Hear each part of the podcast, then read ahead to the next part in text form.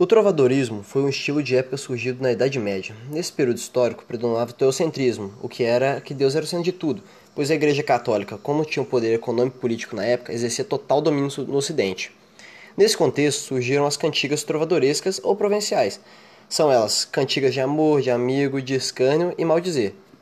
As cantigas de amor tinham como tema o sofrimento amoroso. As amizades cantavam a saudade de ser amado. E as cantigas satíricas demonstravam a ousadia do trovador ao criticar a sociedade da época, o que muitas vezes era punido, em que o livre pensamento era combatido pela igreja.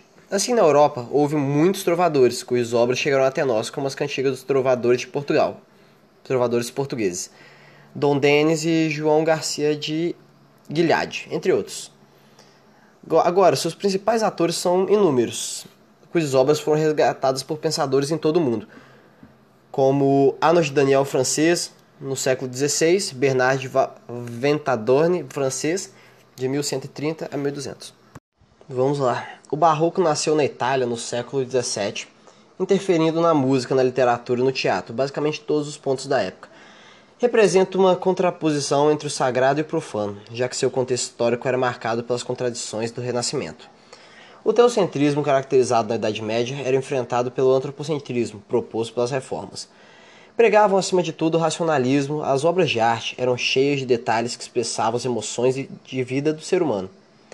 Era guiado pela emoção, tendo a liberdade de criação, sem se apegar a padrões e regras. Toda a inspiração vinha de âmbito popular, do realismo, principalmente do corte predominante vertical.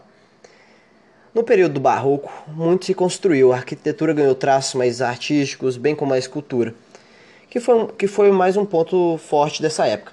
Detalhes foram amplamente valorizados, com altares em todos os lugares, bem como o uso destemido do ouro na decoração.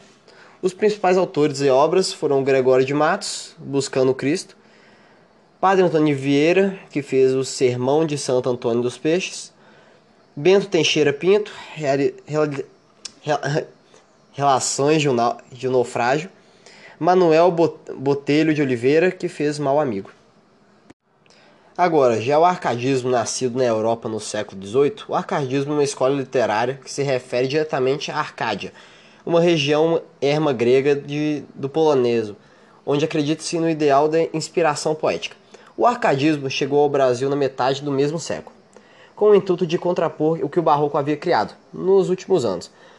O arcadismo se baseava no rococó, um estilo que surgiu nos meados entre o barroco e o arcadismo, que durou quase meio século expondo o seu padrão artístico não apenas no Brasil, mas nas Américas espanholas e portuguesas. O barroco vinha como contraposição aos exageros do barroco.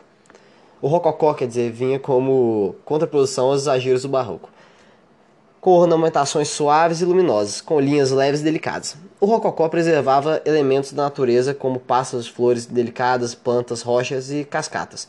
Era uma arte sem influência religiosa, exceto no Brasil, que, tinha muita influência, pois, pois representava temas relacionados às relações humanas e à vida cotidiana do, do aristocrata. Outra, outra característica do arcadismo é o predomínio da razão, diferente da emoção expressa no barroco.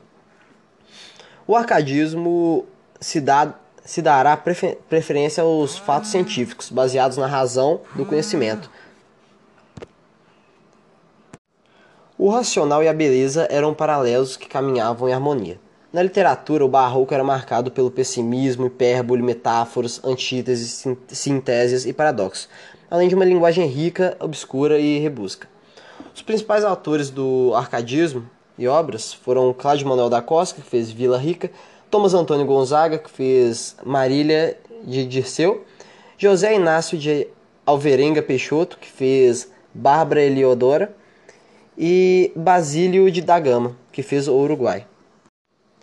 Variações linguísticas. As variações linguísticas reúnem as variantes da língua que foram criadas pelos homens e são reinventadas a cada dia. Dessas reinvenções surgem as variações que envolvem diversos aspectos históricos, sociais, culturais, geográficos, entre outros. No Brasil é possível encontrar várias variações linguísticas, por exemplo, na linguagem regional, como no Sul, Nordeste, Sudeste, cada um com suas expressões e o seu meio de falar. Aí os tipos e exemplos de variações linguísticas é variação geográfica ou de óptica. De óptica. Está relacionada com o local em que é desenvolvida, tal como as variações entre português do Brasil e de Portugal. entre português do Brasil e o de Portugal, são bem diferentes. E a histórica ou diacrônica, ela ocorre com o desenvolvimento da história, tal como o português medieval e o atual. Junto com a variação de linguística vem o mal, o preconceito linguístico. O preconceito linguístico está intimamente relacionado às variações da língua, uma vez que ela surge para julgar as manifestações linguísticas ditas superiores.